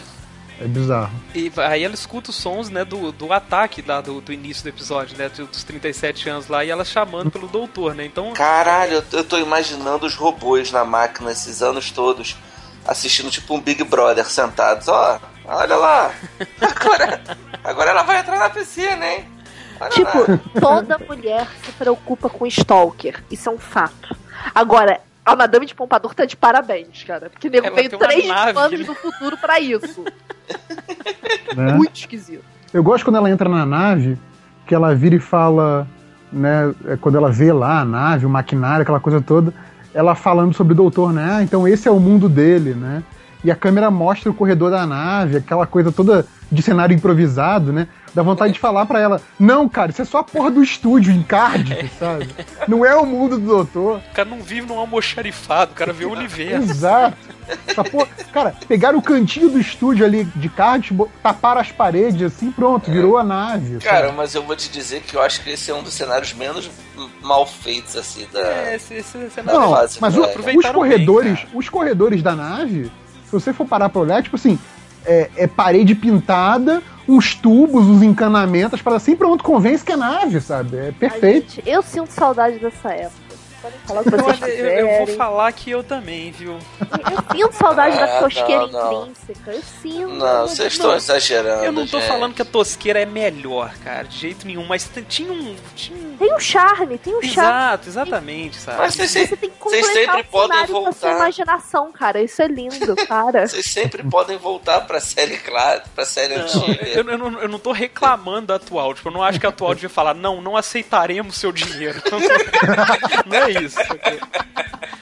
Mas, pô, é- era legal tipo- quando, quando o doutor era isso, sabe? Dinheiro está abaixo dos meus princípios, né? Pô, essa parte também é legal pra botar o tempo em perspectiva, né? Que é aquela coisa que o Mofá adora, né? Como a gente vai ver depois, igual o JP falou lá. É que, olha, imagina a angústia dessa mulher dela ter o, o vislumbre de algo que pode matar ela, que já está acontecendo pra eles agora, mas ela vai ter que esperar cinco É, anos pra confrontar aquilo. Olha, vai vir uns monstros do inferno te matarem. Mas assim, só daqui a cinco anos. Senão você fica de boa enquanto isso. Curte aí, curte aí o tempo. Parece história da, da Disney, né? Em algum dia do seu, do seu ano, do seu 37 ano, Uns daiquiri de banana no meio do caminho. É, você vai espetar o dedo na roca, verdade. por Coitada dessa mulher, cara. E aí a gente chega na, na cena do início do episódio, né? O tal do baile de máscaras lá, que a galera foge dos robôs. A Renette tá lá chamando o doutor na lareira, o rei tá com cara de idiota do lado, né? Falando que ninguém vai vir pra ajudar. e aí os robôs chegam no quarto deles, né? Falando que agora sim ela tá completa e tá na hora de ir com eles. Você não acha que o rei gostava muito dela pra ficar ali, o bicho pegando, um, uns bichos esquisitos matando todo mundo. Aí o robô do lado da amante falando: Vamos embora, ninguém vem ajudar. Sua louca, você tá gritando pra lareira. Cara, olha só, eu, eu, eu me senti assistindo Márcia no SBT quando eu era mais novo, sacou? Cara, eu sei que o rei é a figura menos interessante ali, mas, pô, escuta o lado dele também, hein, galera, que sacanagem. Esse rei foi muito destratado nesse episódio, cara. Ele era o rei. Não, cara, você não tá entendendo. Ele tinha um palácio cheio de diamantes. Não era. Ele não queria, Não, ele era peraí, peraí, não como. era cheio, a gente só conheceu uma. Calma, Sim. cara, calma. Ah, O cara não tinha um harém, pô. ele, ele deve ter passado geral ali, o homem. Ele deve ter dançado com todo mundo ali. Não, mas era um, era um casamento, né, de... Era um casamento de nobres ali, a rainha consentia, tava tudo ok, cara. Era, Mas são é- franceses, pô. Exatamente, cara. Você acha que ele sofreu esses anos todos? Cara, no, fi- não, no final do episódio a gente conversa. E aí a Renette chega onde estão os outros convidados, né? No meio do baile começa a dar um esporro pro povo pedindo pra galera se acalmar, né? Não, nós somos franceses, pô. Vê a compostura e tal. Sim, Eu imagino que os britânicos não devem ter gostado muito dessa cena, Dando né, cara? esporro, é. a grandeza do francês diante das adversidades, né? E é engraçado, né, que os robôs deixam ela sair, discursar e tal, eles ficam olhando. Não, eu acho, cara, eu vou fazer retcon aqui, eu acho que é por causa daquele comando que ela tem sobre eles, né, que funciona, mas não tanto, mas eles meio que obedecem ela em uma pequena instância, assim, né? É, contanto que não vai impedir eles de cumprir o, o que eles querem, né? A missão deles, que é pegar o cérebro dela, pode discursar à vontade, né? Exato. ideia mesmo é essa. E esses robôs, cara, eles são muito robôs, né? Tipo, você vê que eles. Eles são máquinas mesmo, assim. Eles não têm grandes vontades, não têm. Não. Eles seguem uma programação assim, bem à risca. Exatamente. Uhum. Então, tipo assim, é um, é um objeto ali, né? Eles têm que levar a mulher até a nave. Ponto. Não, há- não há chance pra dúvida, como tem em Deep Breath, sabe? O cara tá É, então, um pouco mas, eu- mais humanizado. mas eu acho que eu acho que novamente o, o, o Moffat fez isso, essa questão de evoluir um inimigo que ele apresentou antes. Né? A Sim. impressão que dá é que Exato. é, seria uma versão mais evoluída desses que aparecem no, no Go in the Fireplace. E aí, né, ela, ela deve ter visto que os robôs estavam deixando ela soltinha ali, e aí resolveu abusar e falou: Não, tomei minha decisão e não vou com vocês, né? Aí ela fala que viu o mundo deles e não quer pisar lá de novo e tal. Aí o robô contraria o que eu acabei de dizer, que ele faz uma piadinha, né, cara? Hum. O robô fala que pisar o que? A gente não precisa dos seus pés. Não queremos Ah, seus então. pés. Então, mas eu acho. Soa como piadinha, mas na lógica de programação dele faz sentido. Faz sentido, Pô, cara. É tipo ele assim, teve uma presença de ah, espírito muito boa na lógica de Foi, programação. mas, mas talvez sem querer, sabe? Tipo, aquela Sim. coisa. Ah, não vou pisar na nave de vocês. E ele falando, tudo bem, eu posso obedecer a esse seu pedido e ainda assim cumprir minha programação. Não preciso do Exato, seu. exatamente. Né? Muito bom. Essa, essa Foi que- foi ótima. Mas não, assim, foi presença de espírito, lógico, mas mas foi sensacional. Tipo, cabe na programação do robô aquilo. É, aí eles né, não querem os pés, eles querem o cérebro, né? E bota ela de joelho pra, pra cortar a cabeça dela fora. Aí ela fala, né, a frasezinha lá, não, vocês são só meus pesadelos de infância que voltaram, então talvez o pesadelo de vocês possa voltar também, né? Que lá atrás ela tinha falado que o, o doutor tinha falado que ele era o pesadelo dos pesadelos, né? Tipo, Então, mas só, essa frase que ele fala lá quando ela é garotinha ainda, né? De que é, os monstros também têm pesadelos, e ela pergunta com que ele fala eu, né? É, ou é, é nisso, é, na, é nessa parte mesmo. Que parece que é uma frase que já, já foi usada antes. Agora não sei se na série clássica ou em um do- dos audiolivros, mas ah, do- uma outra versão do Doutor, acho que o sétimo, se não me engano. Só não sei mesmo se for na, na TV ou nos livros, mas ele já tinha usado essa frase, então foi algo que o Moffat também é, retomou. E aí então tem a entrada dele lá, né? Que ele quebra o espelho montado no cavalo, né? Aí ele pisca o olho. Que é, o, que é um, um- um efeito especial muito do vagabundo. Ele é maravilhoso. Sim. Só eu achei bonitinha essa boa cena. Cara, ele pisca o olho, ele empina o cavalo, ele flerta com a mulher, ele mede pontos com o rei. E, e o doutor. Mas, cara, é o Tenant, é isso, bicho. Ele é o, é o, é o galã. E- Ele, ele é o Lancelot da, da- do, do- dos Doctors, sacou? Ele é o doutor, ele é o doutor Casanova, até que ele vira o doutor Macbeth, assim, tipo, rola a virada trágica e ele Não, vira o doutor shakespeariano bizarro atormentado. E, e é legal que eu acho que ele tem muito do nono aí, que parece que ele tá sempre escondendo, né? Tipo, nesse, desse episódio pra frente, a gente vai ver que ele tem um, um lado solitário, um lado dele com ele mesmo, que ele não gosta muito de encarar, né? Sim. Então parece que ele tá sempre atuando, sabe? Ele é aquele cara que, que se esconde através do humor, assim, sacou? Agora, esse momento aí dele, dele. Assim, se o episódio tinha alguma sutileza até esse momento, acaba nessa entrada, né? Porque, tipo, é o doutor chega montado no cavalo branco. É tipo, mais resgate da donzela em perigo impossível, Sim. né, cara? Sim. Eu falo, esse doutor, esse doutor ele tem essa vibe de super-herói, assim, de Superman, sabe? E, e aí, duas coisas, né? A medição de pinto com, com o Luiz Kings é completamente desnecessário. Não, não, não ajuda em nada, não derrota os robôs, não salva Mas é ninguém. um negócio que o doutor É faz toda hora com qualquer figura de autoridade. Não, não, é, não era por causa da mulher, era porque ele era rei. Mas sabe o que, que tá rolando? E esse doutor aí, até o momento, tá dando a entender que, que é porque é um homem, sacou? Tô falando, ele é lelesque, ele, ele vê um cara em cena e ele quer mostrar que ele é o mais homem que o cara, sacou? Mas vem cá, qual foi essa. Eu não lembro dele medindo o pau com o cara. Tipo, eu lembro deles caindo, descendo, é, vindo lá de cavalo do espelho e dar a piscada. Ah, eu, eu acho que ela chama o rei de Lorde. É, uma Ah, coisa aí assim. ele, ele fala depois, ah tá, e eu sou um Lorde do Tempo, É, né? Eu falei, esse é chama Lorde da, é. da França, mas eu sou o Lorde do Tempo e tal. Ele só, só dá um Hum. tapinha de luva no cara, né? Já que estamos falando de francês. Tá, tá, tá, tá. E tem esse detalhe, né, de que aí é ela com 37 anos, né, a hora que ela tá madura pra, pra ter o cérebro retirado, segundo os robôs, e ela tá com a 37. mesma cara de... É, Hã? 37, mas com um corpinho de 17, né? Não, tá a mesma cara de 18, assim, não mudou nada, não tem, sei lá, um- uma ruguinha, um cabelo grisalho, nada, assim, não mudou nada, é impressionante. Dorme no formol.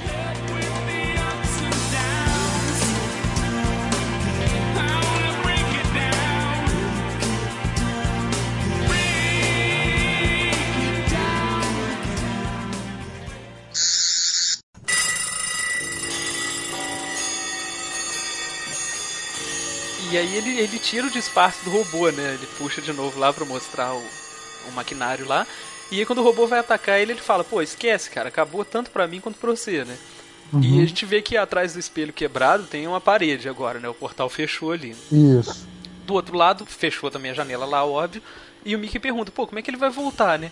Cara, a Rose tá olhando pro, pra onde tava o portal, cara. Com a cara de cachorro abandonado, eu vou dar um abraço nela, cara. Eu fiquei na mesma. Eu tive a mesma Cara, ela tá sensação, muito. cara. tri- Acho que eu nunca Eu fiquei vi ela com- tão genuinamente triste. assim. Eu, eu fiquei com muita pena dela. É aquela cara de tô de boas na balada, minha carona foi embora. Tipo, minha carona foi embora, pegou uma mulher e foi embora. E agora? ela tá Cara, chateadíssima. eu acho que é pior do que isso. É que, assim, não é que ela perdeu o doutor, o grande amigo dela, possível amor dela, que se perdeu no tempo e ela nunca mais vai ver. Não é só isso. É que ela perdeu o doutor e ficou presa com o Mickey. Exatamente. é o efeito Rochache, né? Vocês estão presos aqui comigo. né? Então o, o doutor fala com o robô, né, que o, que o link com a nave foi quebrado e agora não vai ter mais volta, né? Que eles não, não têm todas as peças, não tem como voltar pra nave. E ele pergunta quantas batidas esse relógio ainda tem, né? O tic-tac do robô lá. E cara, nessa hora o, o Euroslim, já que o, o Thales não gosta do diretor, ele mostra uns closes no, no maquinário do robô funcionando, cara, percorrendo a cabeça dele. Essas imagens são muito bacanas, cara. São É muito foda, legal. verdade. Que a gente vê o robô processando a inutilidade dele, né, cara? Tipo, ele tá, ele tá sem opção pra fazer, pra atingir o objetivo pro qual ele foi feito, né? Não, e o mais difícil, né? Mostrar uma engrenagem se mexendo num, num rosto que não tem expressão e você tirar a expressão dali. Né? Isso que é foda. Sim, sim. Ma- Mas, cara, esse momento aí, o robô, né, tá, tá no, no auge da robosice dele, né, se vendo inútil ali. Mas a- acaba que ele tá passando por um momento de humanidade ali, né, cara? Sim. E tá ele- refletindo, sim. Exatamente. E, e esse Ele tic-tac é o tava opressor, né, refletindo, cara? cara. Na boa, ele não tava Ah, refletindo. então, mas ele aí tava, que tá. Por, Ele por tava, isso- no- na melhor das hipóteses, fazendo um search ali pra ver se ele encontrava outra diretriz e arrumava o que Isso. fazer. Como ele não achou, Isso. desligou. Mas eu tô falando por isso que o diretor foi gênio ali, cara. Que ele, ele bota a gente pra dentro daquelas engrenagens ali, como se tivesse um algo mais, entendeu? Aquela coisa. tá, pode não ter ali, não- a gente não sabe, né?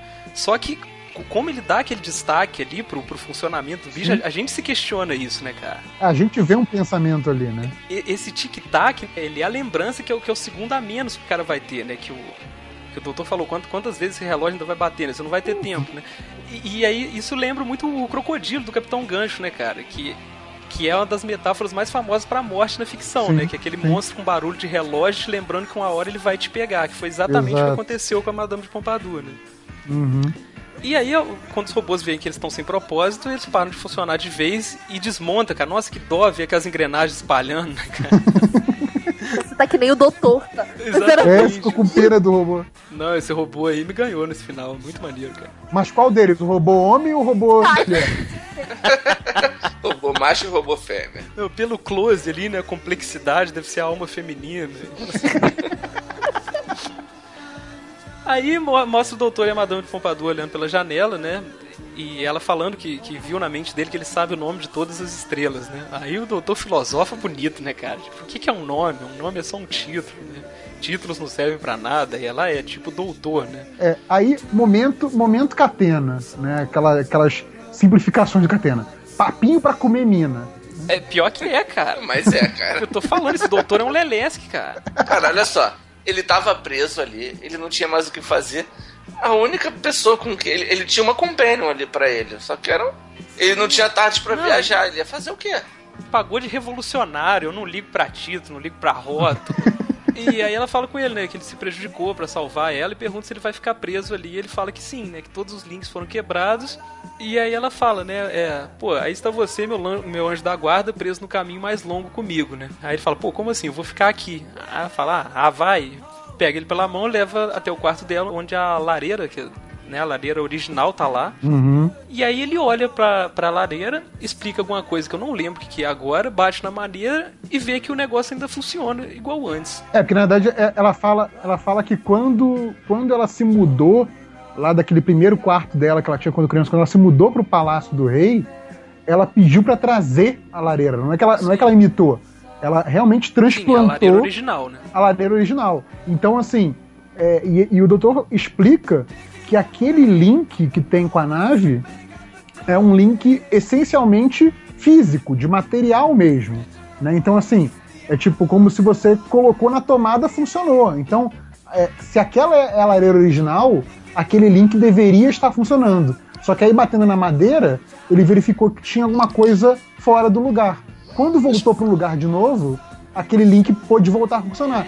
E- e Mas foi- vem cá, por que, que aquele não fechou e os outros fecharam? Exato, cara. Então, não, mas essa que é a questão. Aquele link não estava ativo. Se, se quando, se quando ela, ela transplan- transplantou a lareira, quando eles instalaram a lareira de novo, aquela tal pecinha que só o doutor viu tivesse no lugar, ela teria sido fechada também. Entendeu? Então, Sim. o lance era esse. Só conseguiu fechar todas as peças porque aquela peça ali estava desativada. Pois é, então, então, o, o episódio deu a entender que a, aquele- a- a nave e o lugar estariam separados perpetuamente, né? Tipo assim, Uhum. jamais se encontrar de novo. Mas na verdade era só abrir um link novo, entendeu? Exato, exato. É esse que é o lance, assim, sabe? Então o doutor ter ficado naquele drama todo é um negócio que não faz muito sentido, né?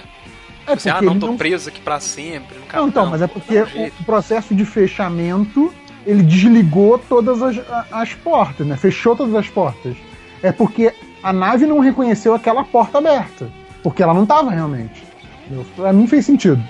Aí quando ele passa pro outro lado, ela fica cabisbaixa, né? Só que ele, ele pergunta se ela ainda quer ver as estrelas, né? Aí ela diz que sim, ele fala pra ela escolher qualquer uma e manda ela arrumar a mala em dois minutos que ele vai pegar ela. E, cara, tadinha, Cara, ela vai óbvio, escolher a estrela, cara. Que dó que deu Não. aquilo, cara. E, e é óbvio quando ele fala isso, você sabe que vai dar merda, né, Sim, cara? e- mas pô, ela realmente foi pra janela olhar uma estrela, Você sabe? esperava que desse merda, cara? Eu falei, porra, que legal, vai ter uma personalidade agora como companion, sabe? Nem que seja por um episódio.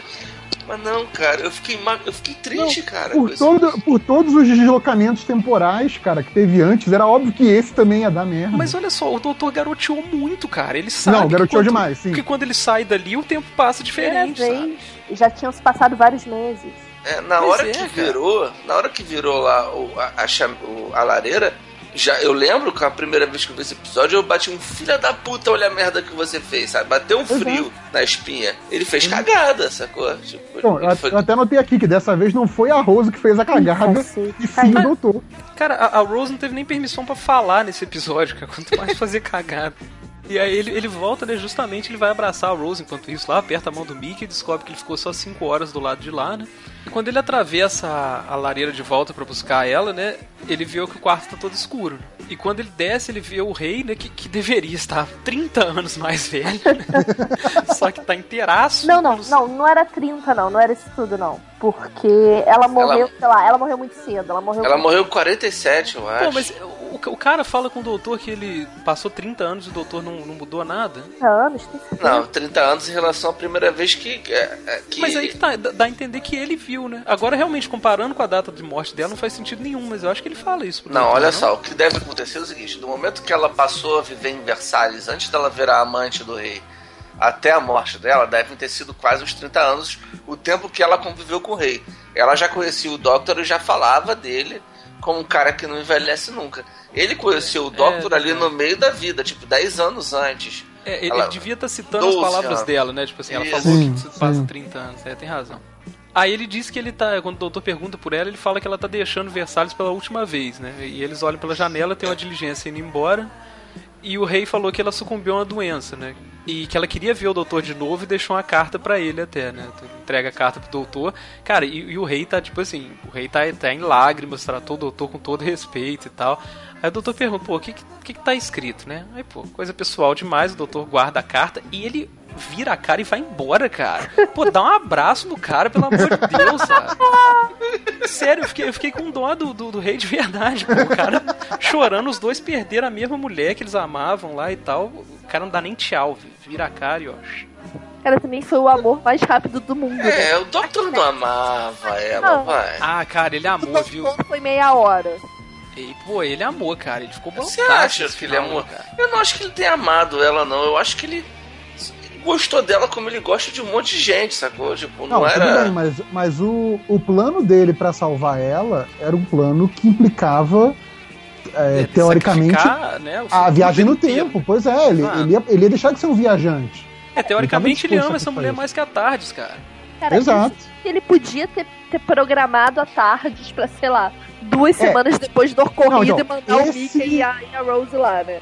Pois é, esse é o grande, esse é o grande furo, Olha assim, só. do, Olha só, na, prim- na primeira temporada a Rose vai pro futuro sozinha, ela enfia a cara lá na Tardes e vai pro futuro sozinha com a Tati. Ela podia ter, ela podia ter encontrado o Doctor sem precisar de programação. Não, então, mas assim, de qualquer forma, é, eles não dão uma justificativa plausível de por que, que o doutor não poderia usar tardes pra, pra catar ela, entendeu? Pra, no pra início ele categoria. até, ele até fala, não, nós, nós já estamos Não, na linha ele fala. É, então, ele fala que como ele já, como já faz parte dos eventos, não pode ficar pulando pra frente e pra trás com a, com a tardes. É, só, Só se que- for pra salvar o pai da mulher lá e abrir o universo pro, Pois é, pro exato. Langolia comer lá, né? Só isso. Exato. Entendeu? Ou Agora, por exemplo, encontrar a Rose antes da Rose encontrar o nono doutor. assim. Ah, é, mas nem a- fala nisso, pelo amor de Deus. Mas a partir do momento, a partir do momento que ele não tivesse alterando a história, então, por exemplo, ah, ela vai morrer de doença. Ele não foi buscar uma cura alienígena para a doença dela. Ele só voltou um pouco no tempo, foi viajar com ela pelas estrelas, depois deixou ela morrer de doença naturalmente. Não teria um problema, não causaria um grande paradoxo nem nada. Entendeu? Essa é a questão. Mas a, a, a- a série prefere não, não usar a Tardes como pra, pra roubar, entendeu? Meio que tipo, É, porque- ó, você deixou o tempo passar, já era. Pô, também vamos combinar, né? Porque teria salvação pra qualquer dilema que encontra, né? Exato, não, e, e assim. não, não ia ter marcas drama? definitivas na série, Pois é, nunca, pra qual foi nada. ser o drama? A ideia foi essa, mas Exato. pelo conceito da série ficou meio furadinho isso, mas tudo bem. É, essas coisas eu, eu já falei várias vezes. É viagem no tempo, esses, esses paradoxos, eu perdoo qualquer coisa, cara. o que o roteirista quiser, eu tô, tô dentro. É certo.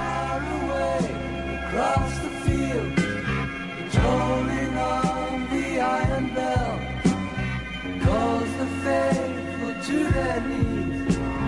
You hear the softly spoken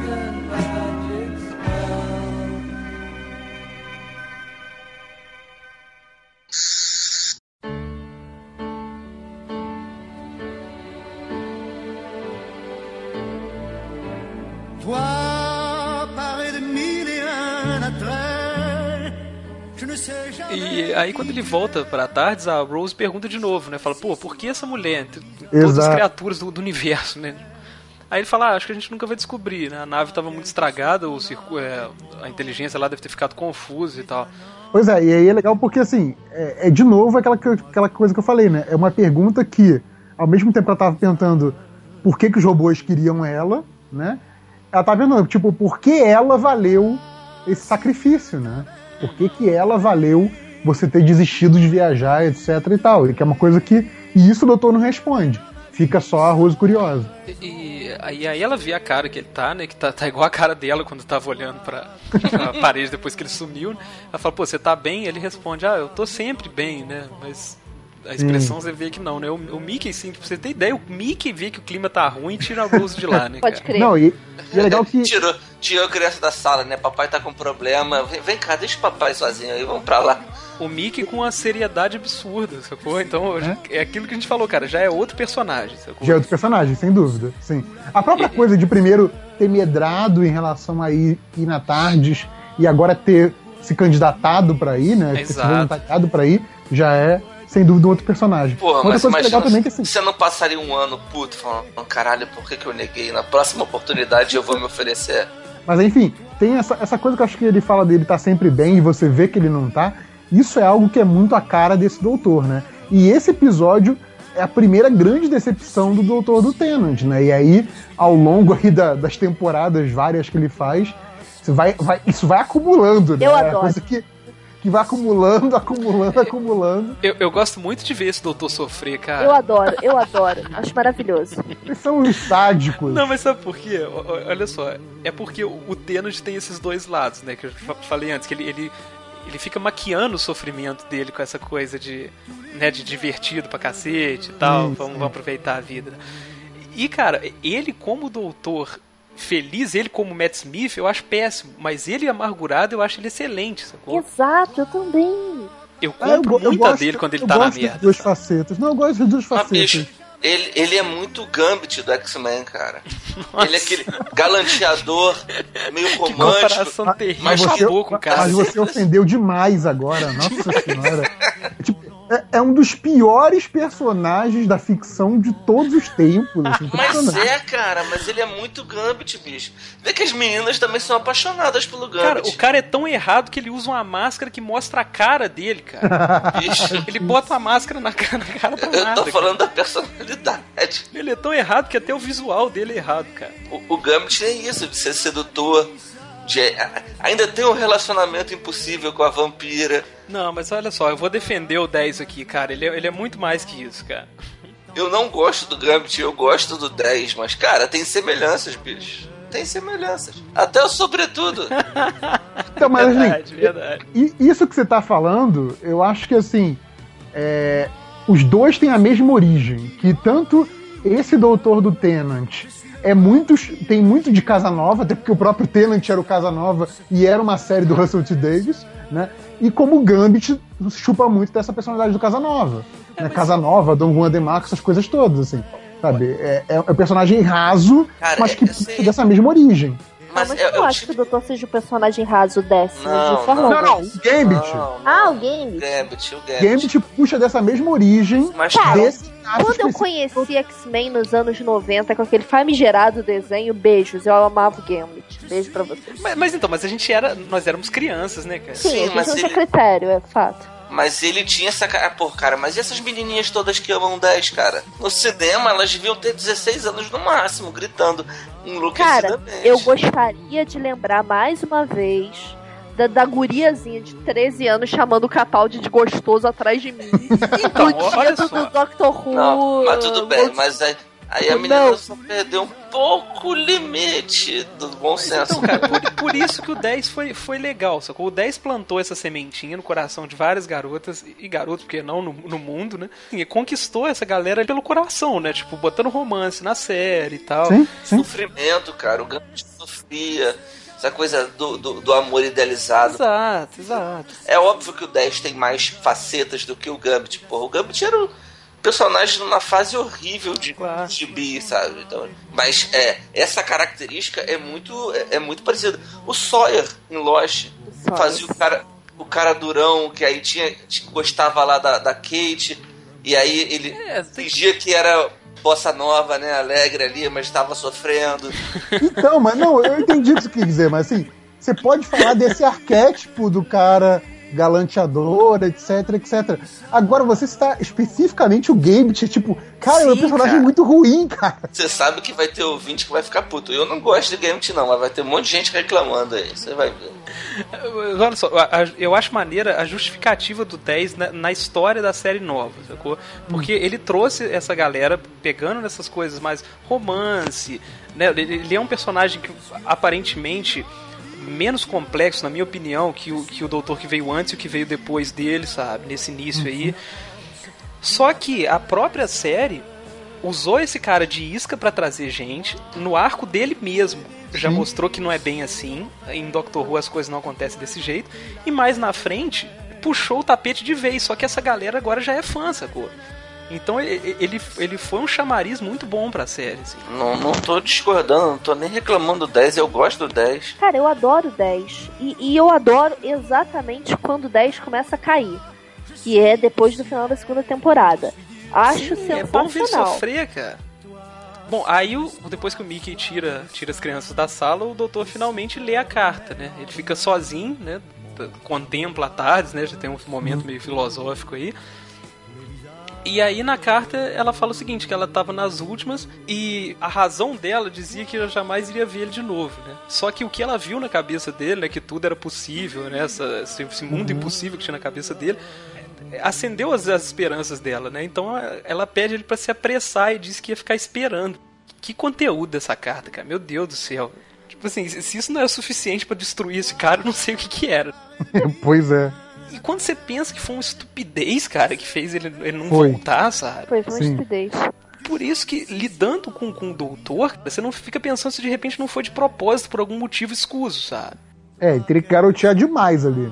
Mas eu acho que isso foi muito mais pra preparar pro final dessa temporada. da- Sim, sim, Eu sim, também sem acho. dúvida. Tem toda dessa temporada questão do de... que. Gente, eu sei que vocês são um público novo, que vocês começaram a assistir Doctor Who agora, que a série tá num hiato de 500 mil anos, mas assim, Companion não dura pra sempre. Beijos.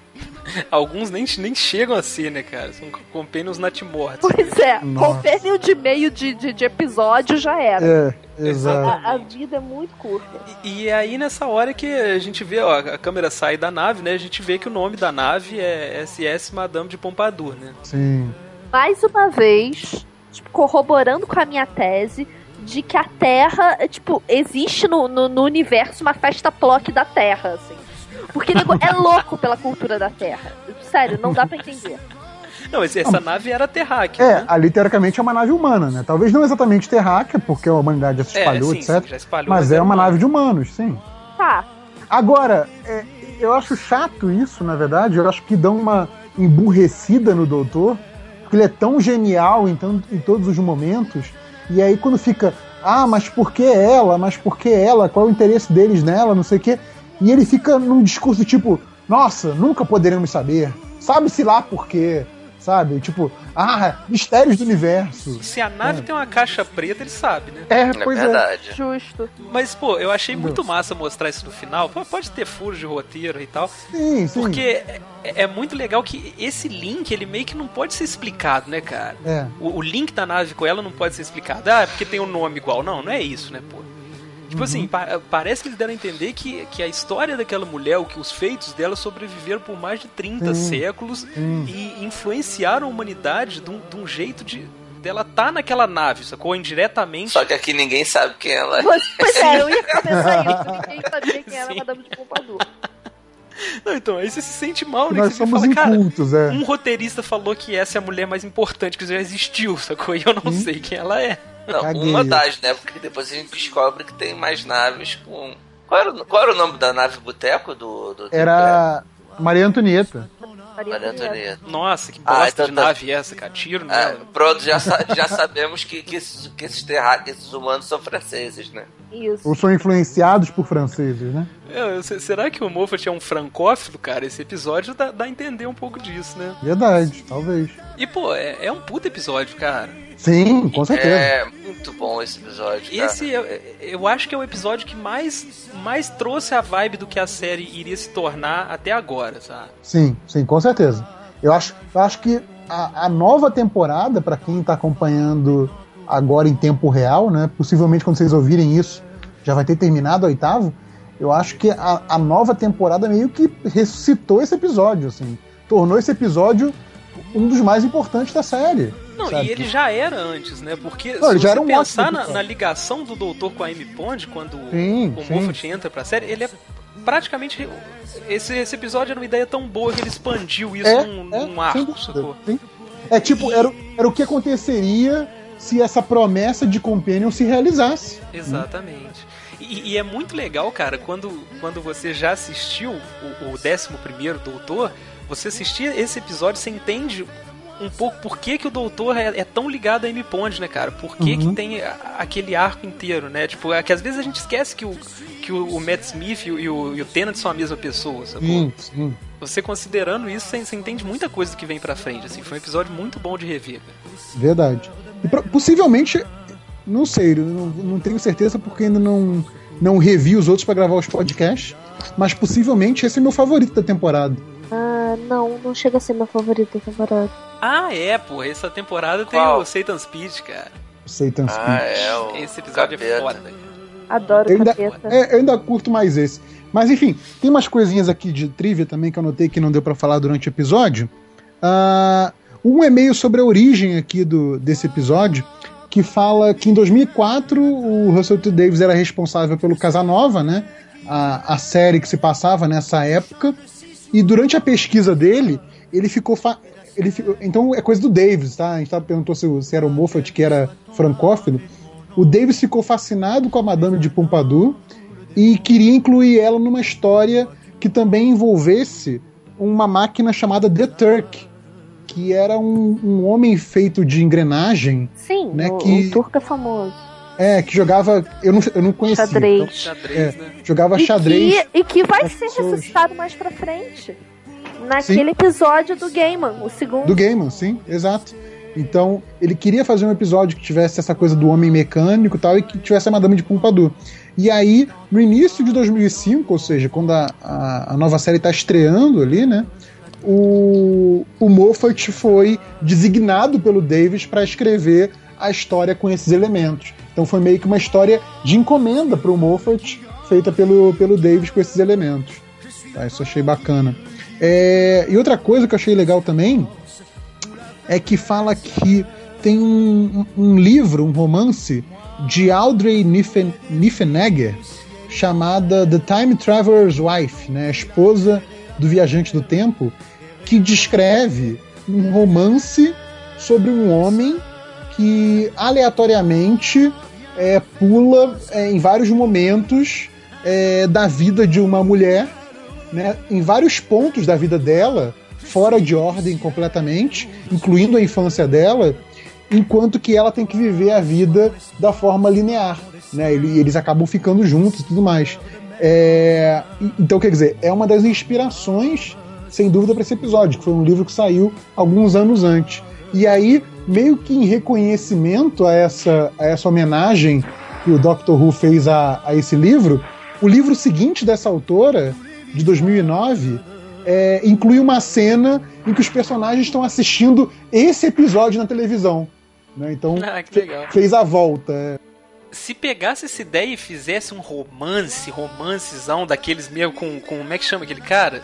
Aquele cara do Drive. O Ryan Gosling, Isso. Se fizesse um filme do Ryan Gosling com essa premissa, cara, ele ia ser, tipo assim, um sucesso absurdo. Não, mas esse Time Aquelas- esse A Mulher do Viajante do Tempo virou filme. virou É um filme, filme tem um filme horrível. dele. Mas eu já sabia e de o um filme romance dele. desse filme é uma desgraça. Ah, mas tem aquele filme muito bonitinho também de Viajante do Tempo. Qual é o nome? Do Christopher Reeve? Ah, Não, aquele do Christopher Reeve, cara. Não, acho que eu sei que é. inglês é recente, o que o cara pode.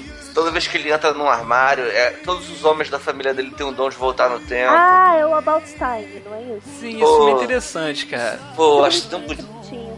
Eu gostei muito desse filme. Mais trivia, JP? Ah, sim, não. Essa aqui pra fechar eu deixei por último porque ela é sensacional. A gente tinha falado disso com a Gabriela. É, nas notas de produção, na coluna de notas de produção do, do Doctor Who Magazine, que saiu na época, o Steven Moffat falou que alguns títulos que estavam sendo cogitados para esse episódio que eram tá? Al- algumas opções de título, tá? Ficou The Girl in the Fireplace. Algumas opções de título.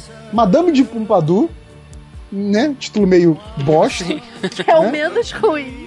Né? Caraca, eu tô curioso um, outros. um, um que tem título de, de, de romance meio idiota, que é Reinette e The Lonely Angel, and The Lonely Angel, né? Reinette e o Anjo Solitário, Caraca. porque, porque é assim que ela chama ele na carta, né? Tudo Esse é mais. aquela, aqueles romances de banca Romance mesmo, de né? banca de jornal Exato.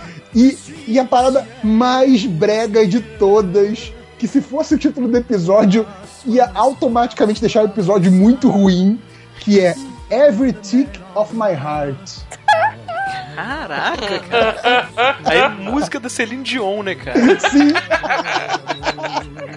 cara, imagina se esse episódio chamasse Every Tick, né, o trocadilho do tick dos relógios, né, of My Heart. Cara, ia ser automaticamente um episódio péssimo, né? Cara, e, e- e aí É teriam mesmo, que cara. renomear automaticamente Deep Breath pra Every Breath You Take. Every Move You Make. Ah, e tipo, cara, ainda bem que ficou The Girl in the Fireplace, né? Enfim, era isso. É isso aí, foi um belíssimo episódio. Então semana que vem a gente volta com a estreia do Cyberman, né, cara? É, um Isso inimigo aí. clássico aí. De E volta. ep- episódio, duplo. de novo. Vamos ver se a gente consegue ver essa semana ainda pra gravar. Nossa, Cy- Cyberman com calça de bo- boca de sino. Isso. Ah, eu, go- eu gosto muito desses episódios, cara. Ah, e que tem a, é bom, a volta do. A volta do, do Pete Tyler também, né? Exatamente. É verdade. Antes da gente encerrar, então, quais são nossos endereços? Primeiro, Ah, não esquece de responder a enquete Exato. lá no whocarespod.com. Coloca lá as estrelinhas desse episódio do The Girl in the Fireplace. São cinco nesse caso. Quando você chegar lá pra colocar a sua estrelinha, você vai ver que vai ter duas pessoas que já que marcaram com cinco, que foi o Salimeno e o Thales, querendo induzir o seu voto, mas o seu voto é seu direito, tá? Não deixe eles influenciarem seu voto. tem o facebook.com.br whocarespod, tem o twitter.com.br whocarespod ou arroba whocarespod, tem o instagram.com.br whocarespod ou arroba whocarespod. tem, mais algum whocarespod por aí? Não, né? Só Tem só esse Pra quem, nosso pra quem e-mail. gosta de falar muito, tem nosso e-mail, que é o whocarespod.gmail.com. Que a gente lê tudo, pode não conseguir responder tudo, mas a gente vai ler tudo sim. É, vira e mexe Gente. aparece um Who Cares Confidential pra gente deixar o, botar o papo em dia. Que precisamos gravar o próximo. Exatamente. Gabriela Ventura, obrigado pela participação. Volte sempre. Prazer é Nossa quarta aqui esse ano. Então até a próxima, amigos. Até semana que vem com o início do Cyberman nessa série nova. Aquele abraço, tchau. Tchau, tchau, tchau, tchau, tchau.